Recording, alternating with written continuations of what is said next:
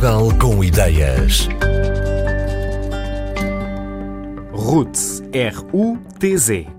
O nome escolhido propositadamente para soar como a palavra inglesa que significa raízes reflete a inspiração que vem da tradição portuguesa e vinca o caráter ecológico da cortiça de que é feito o calçado desta marca.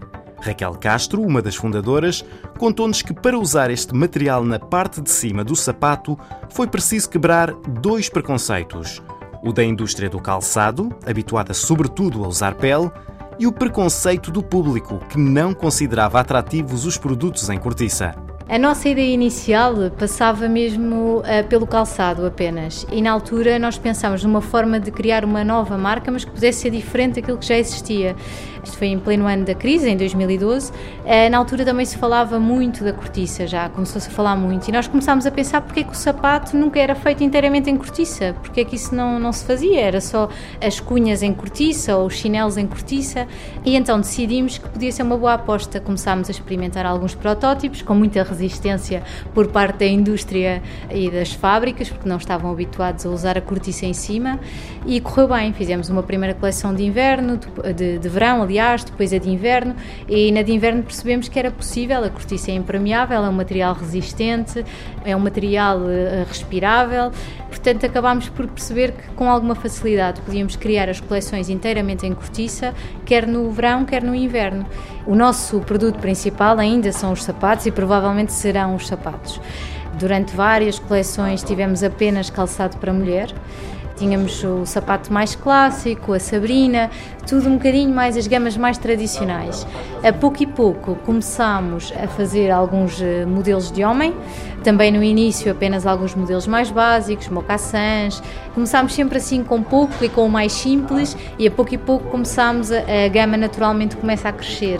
Até que hoje em dia nós temos desde o calçado mais clássico, desde as sandálias, o sapato o stileto, passando para os sapatos de homem temos uma linha em Goodyear, que é uma linha premium. Há poucas marcas no mundo a produzir ainda, os sapatos são mesmo cozidos. Depois temos a linha mais casual de ténis, que hoje em dia acabam por ser moda, mesmo no nosso caso, que é um calçado em cortiça, acaba por ser sempre o best-seller. São sempre ténis, as pessoas gostam de andar confortáveis. Já temos uma linha de bebê, temos uma linha de criança e a pouco e pouco vamos cada vez mais introduzindo outros modelos. Temos também o modelo da alpergata, os modelos de chinelos, acabaram por ser modelos também que nos permitiram uh, criar alguns produtos um bocadinho mais acessíveis, com preços um bocadinho mais acessíveis. No início, quando começámos, só conseguíamos ter mesmo calçado de gamas mais elevadas, é um calçado muito artesanal também e a pouco e pouco estamos a evoluir e a conseguir ter mais modelos e mais diversidade. No fundo, calçamos toda a gente, desde os zero até qualquer idade. Sou eu e o Hugo que fazemos todo o design, o Hugo que é meu sócio, que fazemos todo o design das coleções. Nós não tínhamos experiência nenhuma, zero experiência na área do calçado. Essa parte eu acho que foi positiva, porque permite-nos imaginar coisas que não, supostamente para quem está na área há muitos anos diz que não, isso não é possível. Não estavam formatados? Não estávamos formatados e às vezes isso no início, sobretudo, essa criatividade e essa abertura é muito importante. Hoje em dia, se calhar, já precisamos de pessoas novas que vêm e que nos dizem que vêm de fora, que acontece hoje em dia também, estar ligada à área. Acho que não é muito importante em certas coisas. Nós temos depois a parte da produção, que são tudo funcionários mais do que qualificados, e essa parte é que é importante. E nós, no fundo, acabamos por dar aqui largas à imaginação, por não pôr limites à criatividade e por criar coisas diferentes.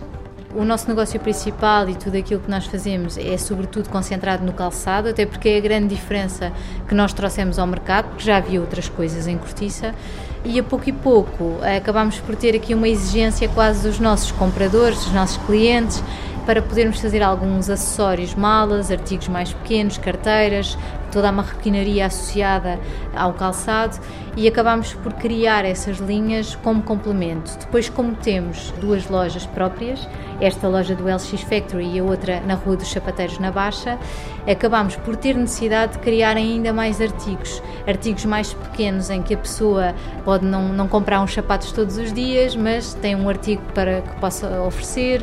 Temos muito turismo, acaba por ser o nosso público uma grande, grande percentagem é um público estrangeiro Embora no LX Factory, por exemplo, temos muitos clientes portugueses, é um sítio onde ainda há muitos portugueses, na Baixa não tanto.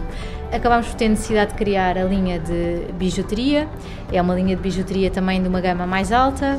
Acabámos por criar pequenos acessórios, cadernos, canetas, também linhas de cintos, depois um bocadinho tudo interligado aqui aos sapatos, e à parte do, do, que nós chamamos de pequenas ofertas, acabamos por ter que desenvolver algumas linhas ligadas a isso.